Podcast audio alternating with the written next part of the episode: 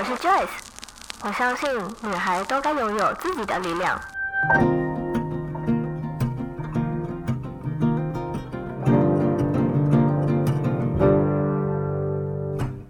分享让我们彼此之间不再疏远，不管是财务或身心灵成长，身为女孩的我们都该拥有精彩的人生。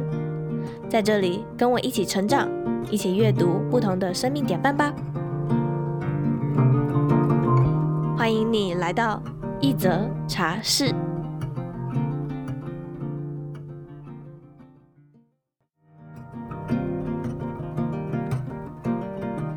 你了解自己的身体吗？或者是你了解自己月经一个月都来多少的量呢？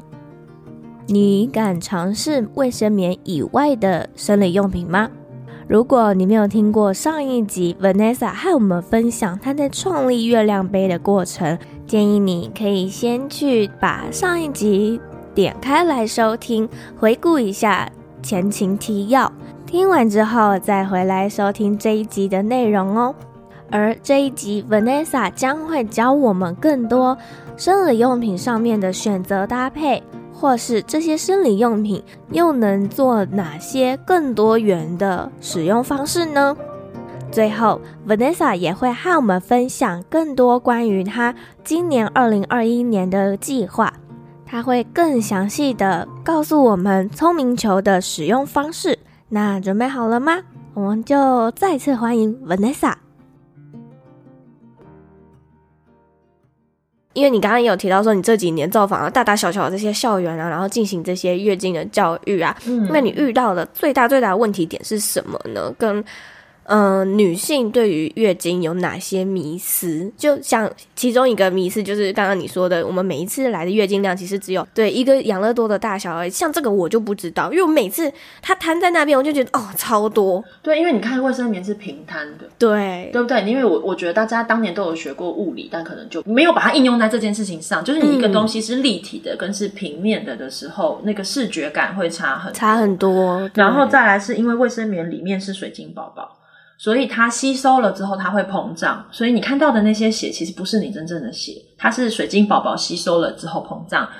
为了避免回渗的血，就是我都会在讲座中跟同学解释那个卫生棉的构造。然后我就说，因为它这么会吸，所以它很便宜，因为它是塑胶的化合物。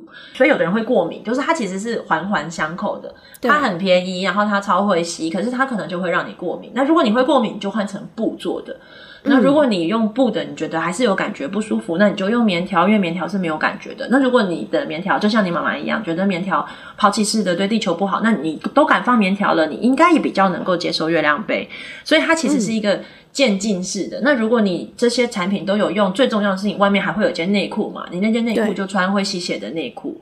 所以层层保护，对对对，而且它其实我觉得它最可爱的事情是，就是这些生理用品是可以混搭的。嗯，我们遇到的在校园卫教遇到的问题，就是女生不太，第一个是女生不愿意尝试，是因为她们怕尝试了就回不来。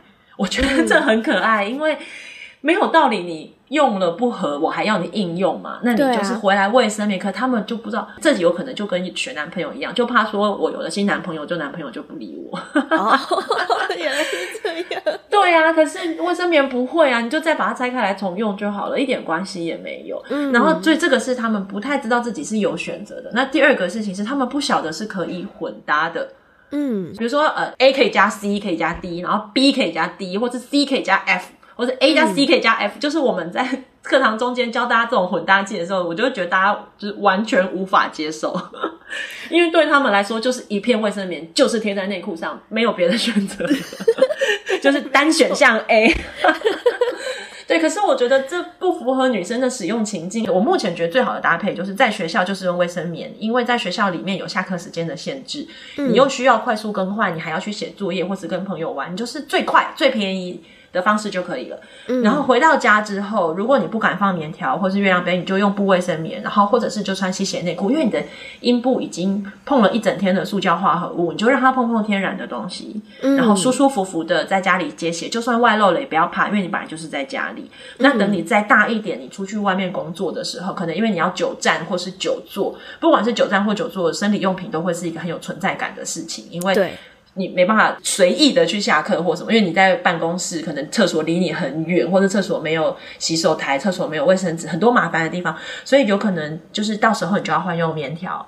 那如果你的工作环境，比如说厕所，比如说你在呃你喜欢爬山好了，你的休闲时间去爬山上去就是好几天，那你就会适合用月亮杯，因为你在上面的时候，你只要把经血倒掉、洗干净，你就可以放回来，你不用去担心卫生棉要丢在哪里。嗯，对，所以其实生理用品本来就是可以依照你的生活形态而去做任何改变的。所以我们在教大家混搭技能的时候，大家就没办法接受。然后第三个大家不太能接受的事情是，呃，他们都很喜欢在生理期量最大的那一天试新的生理用品，超级 可爱。是，对，他们就很喜欢直接暴力测试它的最大极限，所以。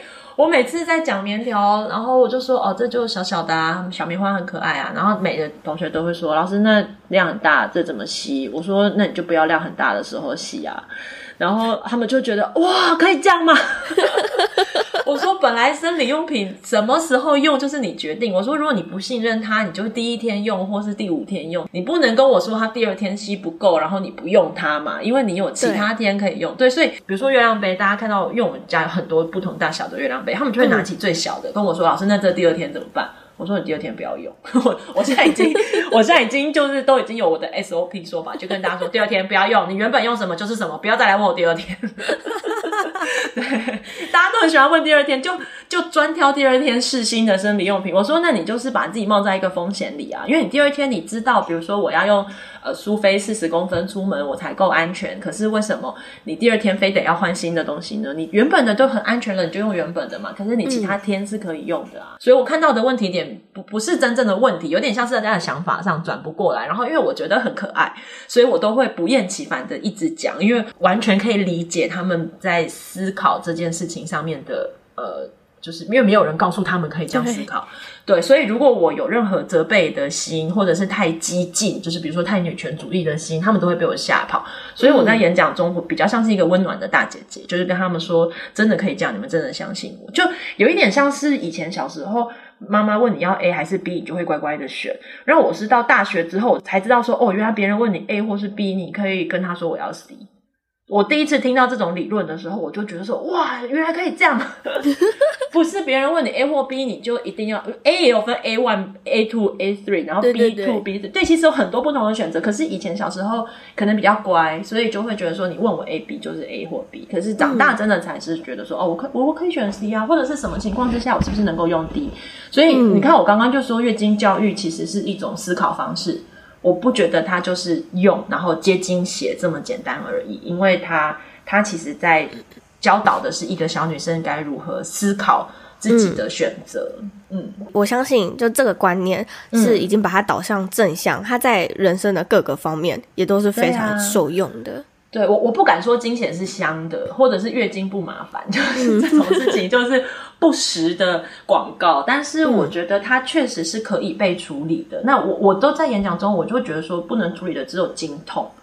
经痛因为是身体的状况，所以要么就吃药，要么就好好休息。那我也会跟男同学形容什么叫经痛，我都会跟他们说，经痛啊，就是你穿夹脚拖鞋，然后被一个很高的高跟鞋的。就是鞋跟直接踩你的大拇指，你这我跟你讲，这句话是陶晶莹说的。我在她某一本书里面在讨论月经的时候，我看到她这样子讲，然后我就觉得。靠，超级贴切的，就是你的大拇指被那个高跟鞋踩到那一下，然后就是痛那一天，对，不会痛很多天，就那一天就是痛个半死。那我就会跟小朋友说，你妈妈如果愿意让你吃药，你就吃，你在痛起来前就要先吃。如果不愿意让你吃，你就是敷温水袋，或者是做就是做一些舒缓的动作，其实都有办法舒缓，但我不能解决。对，但是月经的处理这件事情是可以借由着很多的东西去解决的。因为我课通常不会太久，一个小时或两个小时。我觉得听完之后，他们这辈子在处理月经的时候都会比较有自信一点，就知道说，哦，我今天用卫生棉，我知道常常更换就不会有异味。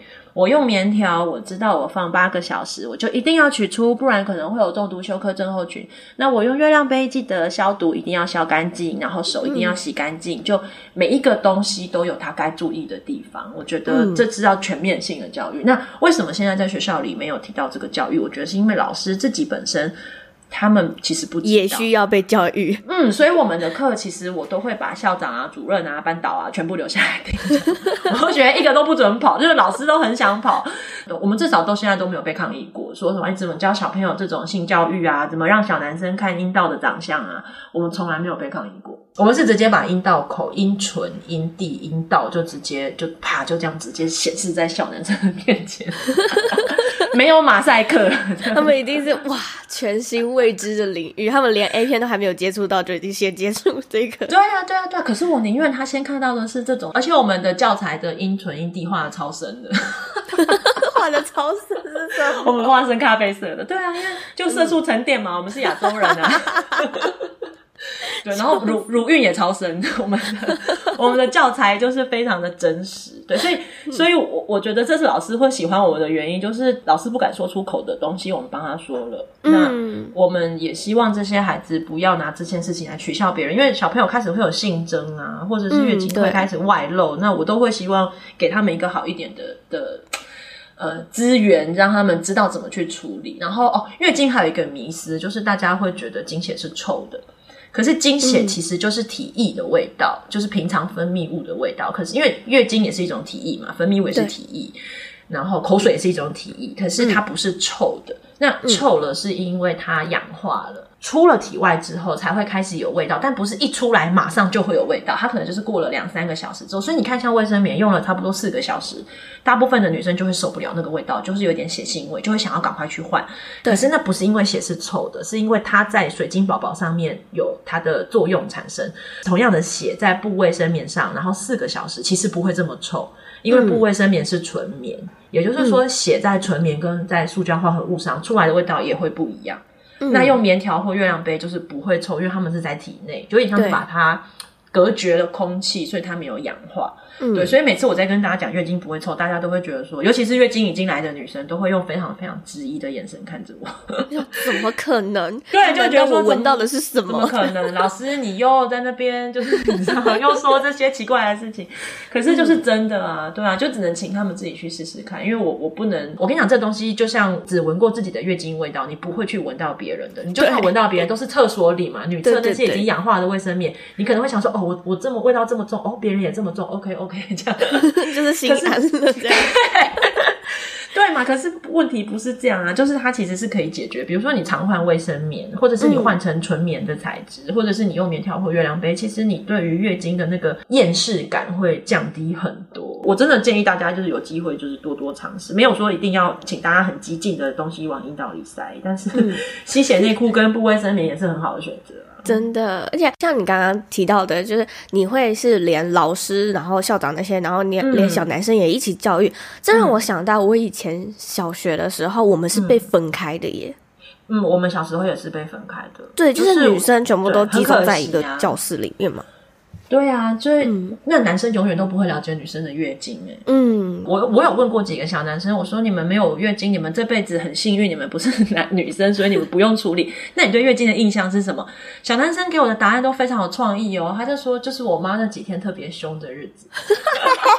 还有，他们对月经的印象在这里。然后还有什么？嗯、呃，就是我那几天如果在我妈附近吵闹，我会被揍。所以我妈月经一来，我就会很乖，乖七天这样。然后他很好，然后还有人说我妈月经来都不动，都躺在沙发上看手机。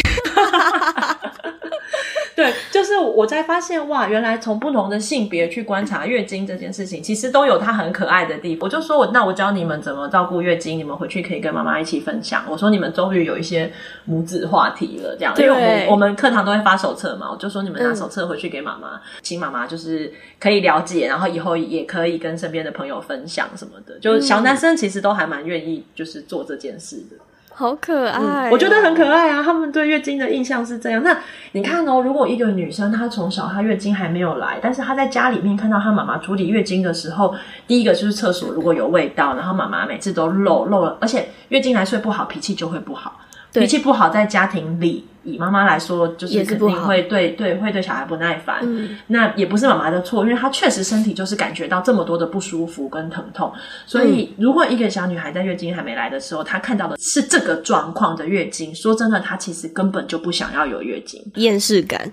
对，然后来了之后遮遮掩掩，觉得自己好像月经就是掉出来了，或者是裤子红掉了就很丢脸什么的。而且它是每一个月一次提醒你要这样厌世感，要提醒你四十年。对，所以我我觉得我其实很希望大家用一个自然一点的心去处理月经。然后你要知道，现在有很多的教材，有很多的商品可以辅助你去做这件事。那我们推广的难度就是在于。呃，老师或者是家长，其实他当初成长的过程中，因为没有这方面的教育，所以他们不不知道有这个资源。那已经知道的老师都会一直回来重新要，因为每一年的学生都不一样，都不一样。对对对对，我觉得这是我们比较对，所以这是我们比较幸运的地方。嗯、比如说以前早期，呃，假设十年前在演讲，一个学期可能就两个班，可是到现在我们这今年一整年已经有大概应该有三十个了吧，就是三十个不同的班啊。而不是只有班，就是三十场。那有的场大大小小，从三百个人到五十个人都有。对，所以其实它是很大的触及率。那这一些孩子们长大之后，在过程中，他们都知道怎么去跟别人正确的描述月经。我觉得这很重要，因为他们都学完了。而且因为我每次做完都会有讲真答，你就会发现小朋友该知道的事情全部都学会了。每一个人都是从月经里长大的，因为我们当年都是睡在子宫内膜里，嗯、子宫内膜是我们受精卵的第一个家。对，我说，所以不要对月经有不好的想法，是因为有月经才有人类。那月经会让你们感觉到很害怕，这是很正常的，所以我们一起来学怎么处理它。就是它其实是一个很循序渐进的过程，所以同学、老师都知道说，哦，这个。老师不是来卖东西的，我其实是在告诉大家对月经的正确观念是什么。我刚刚就是重申，我是很谢谢那些老师。听完之后，据说他们都会在老师群组里面，就是吃好稻香报这样，就跟跟他们说这个这个课程可以上。一小段广告时间，现在 Joyce 也开设了一个 Podcast 的专属私密社团。在这个社团里面，我们会分享 Podcast 的幕后花絮，以及分享说书，或者是更多的书籍分享。偶尔，我们也会在上面举办线上的直播，或者是线下的读书会、线下的讲座，都会在这个社团里面分享给大家。如果你也想要加入这个私密社团的话，欢迎你可以在下方资讯栏的地方点击加入链接。或者也可以直接在脸书上搜寻一则茶室，就可以填表单申请加入喽。期待在社团里面见到你。那我们就回到节目里面吧。接下来呢，我就想要再问问 Vanessa 说，近年来啊，像你刚刚有提到很多的比较环保一点点的呃月经用品开始出来了，应该是说很久以前就有了，但是。近几年，越来越多的女性敢尝试了，但是我们要怎么去挑选自己适合的呢？比如说布卫生棉啊，然后月亮被啊、月亮裤啊这些产品。我觉得第一个就是要先用你敢不敢放东西进身体里来分，因为我知道大部分的女生是不敢的，嗯、即便她已经生过小孩，她还是不敢。那我其实觉得就先不要勉强自己。所以，如果你不敢放东西进身体里，嗯、你能够选择的就是呃卫生棉，还有不卫生棉和吸血内裤这三个。如果你敢放进去，就是放棉条跟月亮杯，就是切一条线。不敢放，然后你用的是卫生棉、不卫生棉和吸血内裤的话，它其实都是可以混搭的。比如说，我会跟大家讲说，你出门就先穿着吸血内裤。然后包包里放一个布卫生棉，是因为它是可以折成像小手帕的样子。那你在裤子上先贴一片卫生棉，所以等于是你穿着内裤贴着卫生棉，包包里有一块布卫生棉嘛。那你出门的时候，比如说四个小时，你觉得那个卫生棉味道你觉得不舒服，你就把卫生棉拿掉，换布卫生棉上场。然后布卫生棉快要吸到满了，假设过了两三个小时，吸到快满了，你再把它拆掉，然后再折回小手帕，放进包包里，就它血不会流出来，因为它本来就有防水，就折好放进包包里，可能用一个小塑胶袋装一下。嗯、那这时候你还有第三个可以吸血的东西，就是你的内裤，所以你还可以再撑大概几个小时。嗯所以你看，这样你你一整天，其实你就是这三个，你就可以过完一天了。我觉得其实以费用上来说，我不敢说环保，是因为我们家其实也有非环保的产品，就是，可是我觉得可以降低垃圾量一点点都好，我觉得这就是很重要的事情。那降低垃圾，随着就是降低金钱支出啊，因为生理用品像卫生棉，每一片丢掉就是花一片的钱。长期来说，其实鸳鸯杯是最便宜的，但是它的使用难度我觉得是最高的，而且还还要去先去克服自己的心理障碍。对啊，对啊，对啊，你还要敢碰自己，碰呃软软的肉好恶哦。嗯、对啊，所以它有很多需要被处理的事情，所以我其实都觉得月亮杯就是等我们我们现在在台湾比较像是等有意愿的人，他会自己去学，自己去用，但我们推广的主力都还是在就是棉条跟布卫生棉，还有那个就是吸血内裤这件事情上。好，那你刚刚有提到说你明年想要做聪明球，你可以和我们多多分享一下这是什么样的一个产品吗？呃，聪明球在国外它其实就是凯格尔训练气的一种，就是凯格尔运动大家都有听过，产后的妈妈很需要。但其实后来我们发现，不是只有生产过后的妈妈，她的就是。阴道肌肉需要被重新训练，是从年轻，比如说你有在健身，你要在练核心、练骨盆底肌，嗯，其实它都需要最好都会有一个辅具可以这样子帮你。那我知道，像那天你听那个 Royal 的 Podcast，他是说他的健身教练是女生，然后非常愿意协助他训练骨盆底肌，所以他的健身教练是直接用手。直接放进他的阴道里去，感觉一下他阴道附近的肌肉有没有训练正确。对，但是其实这不是真正的医学上面准许被做的事情。尤其是也不知道大家手有没有洗干净，所以在国外他们是有一些有执照的人，那个执照就是助产师，他们有助产师执照的人是可以真的把手伸进去阴道里面去感测你的肌肉的状况，然后去帮你调配适合的课程。可是，在台湾的话，我们想象中的事情是，如果你不敢让助产师把手伸进阴道里，那你就用聪明球，因为聪明球在国外其实很多，他们就说是阴道训练球，可是大部分都是为了性这件事情，就是哦，我要夹着男朋友欲死欲仙。呐，然后我要我要让那里变得很紧呐，就是对方才会很开心。可是我对我来说，你做一个阴道的训练，跟另外一半应该是无关的。就是那应该是因为你自己觉得你核心无力，你自己觉得像我产后漏尿的问题也很严重。可是如果我老了以后，我因为肌肉无力，我又要漏尿，那也是很辛苦。所以。练所有的肌肉都应该要是为了自己，不是别人。所以我我们那时候才想说，哎、嗯，那我们就来设计一个课程，然后让女生是不管你有没有用聪明球，你都能训练得了。那如果你放了之后，可以训练效果加倍，这样子。所以那个聪明球是就直接放到你的阴道里面，然后你需要去做什么样的动作去训练那边的肌肉呢？就是放进去就可以了，有点像是一个懒人的运动法。但是在国外啊，嗯、据说因为练肌肉练紧实之后，真的就会变紧。所以在国外，它是、嗯、它所有的聪明球品牌都是跟着情趣用品，就是每一家有出按摩棒就会出聪明球。那你知道这就会让聪明球。呃，埋上被污名化，对，埋上一层阴影，而且还有人出聪明球，全世界最大的情趣用品厂商，它的聪明球有一个特别版，叫做葛雷的五十道阴影。什么东西？你男朋友应该会很爱，你可以去跟你男朋友说，他可能会买一套，你知道，整套组送。它就会变成说是一种两性之间的性爱润滑剂，但是我们在台湾做，就是完全不想要跟性扯上关系，嗯，因为我觉得这是女生自己的。那即便是台湾有另外的情趣用品厂商，他们做的也是会动的。那我觉得聪明球会动，那你就是跳蛋，你不要骗我，因为你以为你以为说是聪明球，我就会相信你。你让他用遥控器会动，那你就是跳蛋，还带电。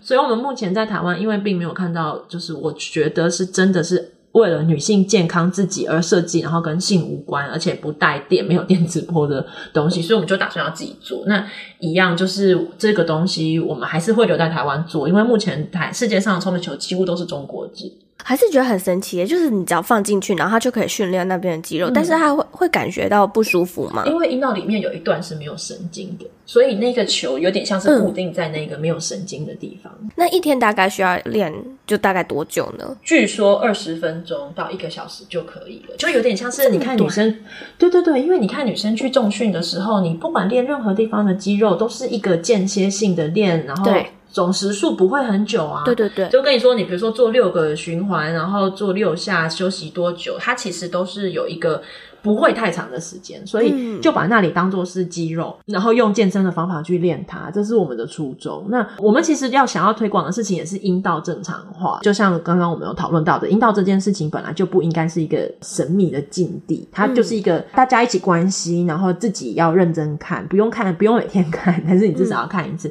我们想要让阴道这件事变正常化。明年好像也希望架一个女性的网站，这是什么样的一个网站呢？嗯我们希望可以帮妈妈增能，嗯、就是一个让妈妈知道怎么教小孩的网站。因为你看哦，你听我讲的上述的这些课程，你可能会觉得我对于亲子幼儿的性教育已经很了解了，嗯，但其实我完全不了解，因为我们家小朋友四岁半，我现在只能做到用正确的名称去称呼我所有的器官，像棉条，我就跟他讲是干嘛的；月亮杯，他说他要看我换，我也说 OK。嗯、然后他看到我流血，他怕我快死掉，他一直问我会不会痛，我也是跟他解释说，这就是 他们看到。血会很害怕，嗯，对，对，我就说，就是每一个月我的身体没有准备好要再生宝宝，所以血会流出来。我只能做到好好跟他解释。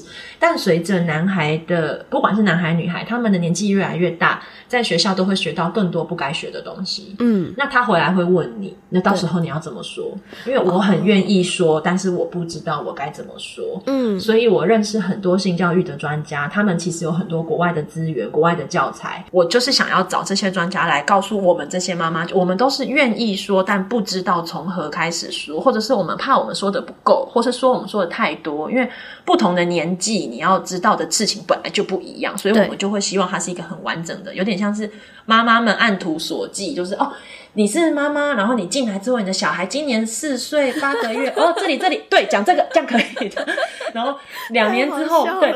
六岁十一个月，然后照着表格这样走走走走到这里这一格，对，讲到这里这样可以，就是一个百科全书。爸爸讲给小女孩六岁半哦，这里这样，太不同的性别。网站，对啊，因为你看不同的性别，你要去处理的议题就是不一样，对，所以明白的知道我。以前早期的性知识都是从 A 片来的。嗯、那我虽然推广月经教育，我很知道怎么处理有月经的女生的性教育，可是有月经之前孩童的性教育，其实我是不知道的。嗯，那可是我很愿意相信专家，所以我们就是有几个朋友，我们会用一个像这样，就是让父母知道怎么教孩子性教育的。而且，因为我知道很多人是不教，大部分的人其实是不教。嗯，就觉得啊，我不教他以后就不会怎么样，最好是结了婚之后再把下面给别人看，就我就觉得很奇怪。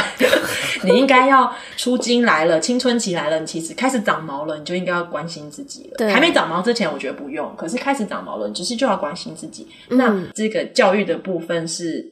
很需要，但是目前在市面上一样，就是没有人可以做到符合我想要的。那如果是这样，我就自己做。很棒，很期待你明年的这两个大的算是专案吗？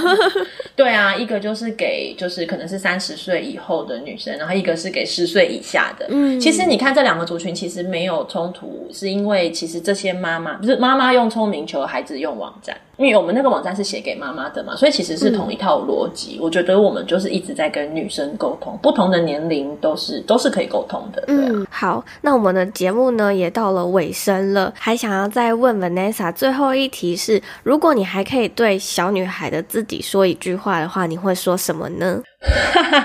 我要跟他说，呃，因为我妈在我很小很小的时候就告诉我说，我身上有一个东西非常重要，一定要把它献给我未来的老公，这样我老公才会爱我。在小女孩的时候，我就傻傻的问我妈说：“你说的那是什么东西？”我不懂。嗯、然后妈妈就说：“你以后长大就知道了。”要我回去对当初在那个对话时候的小女孩我说句话，我会想要摇自己的肩膀说：“你妈说的都是骗你的。”然后可能要骂妈妈一个就是国骂，就是我的意思是，你知道你这样对我讲话，造成了我人生中多少的难过跟怕失望跟就是迷失，都是因为当初你告诉我的这句话，所以我现在这么努力做了这么多，其实就是希望。不要再有人像我当年一样，因为我相信很多妈妈都还是这样子教自己的女儿，对，或者是很多的妈妈，她自己的儿子以后结婚之后，她可能会问儿子说：“那你老婆有没有流血？有没有出精的 血？”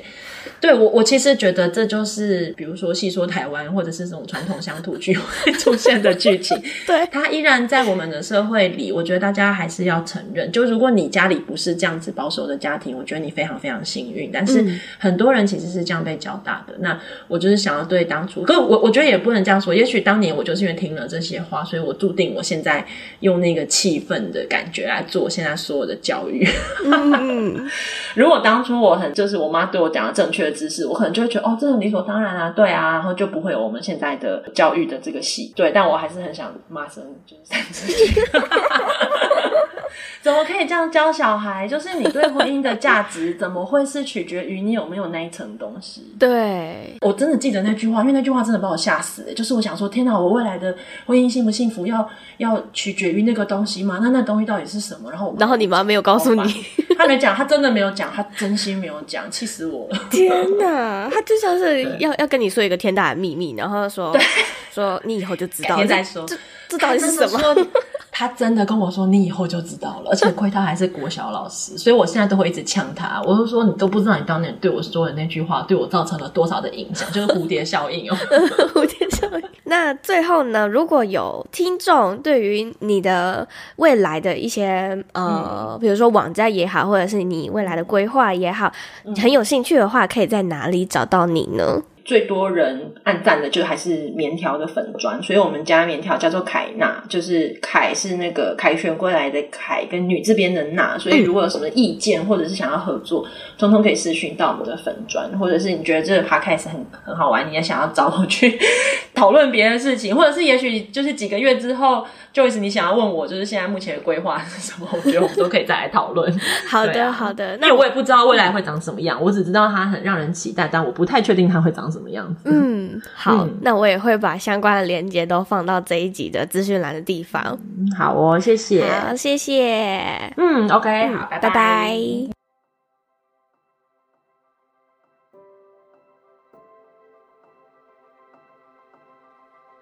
听完今天的故事，我想为你做点重点整理。女孩子的月经其实只有一瓶养乐多的大小。我们之所以会觉得量非常多，是因为使用卫生棉时它是平摊的状态，以及里面有水晶宝宝会吸血而膨胀，所以导致你在观看自己卫生棉时，会发现自己的量怎么这么多。再来，Vanessa 也有提到说，其实这些生理用品我们是可以以及有选择去做多元的搭配的。例如说，如果你今天是使用不卫生棉，其实你也可以搭配吸血内裤，这样的组合不但会让你感到舒服，更能够让你的经血有更多层的保护。第三点，Vanessa 也倡导大家，拜托不要在自己量最大的第二天以及第三天尝试使用一些你从未使用过或者是不熟悉的生理用品。例如说，Choice 最近也开始使用布卫生棉，他也建议我不要在第二天以及第三天时使用。量最大的这几天，我们应该要使用自己最熟悉的生理用品，而不是暴力式的尝试。当其他天的量比较少时，我们再来使用新的生理用品。渐渐的习惯了这些生理用品之后，再来慢慢的戒掉之前熟悉的生理用品。在采访 Vanessa 的过程当中，我真的觉得她是一位非常有智慧以及非常幽默的女性。不但他的想法非常的新颖，也非常的创新。今年还想要创立一个产品，叫做聪明球。而聪明球在国外其实也有很多人在做使用，主要是训练自己女性阴部里面的肌肉群，让自己的阴道不会因为生产完之后松弛导致漏尿的情况发生。Joyce 自己非常期待这项产品的问世。因为如果我可以及早训练，就不需要担心自己到时候怀孕或者是年老时阴道松弛的状况发生。如果你觉得这一集对你有帮助的话，欢迎你截图这一集分享到 Instagram 现实动态上，并且 tag 我，让我知道你有在收听。也欢迎你写下你的心得，tag 我的 IG 账号 J O Y C E H S H 点 C O。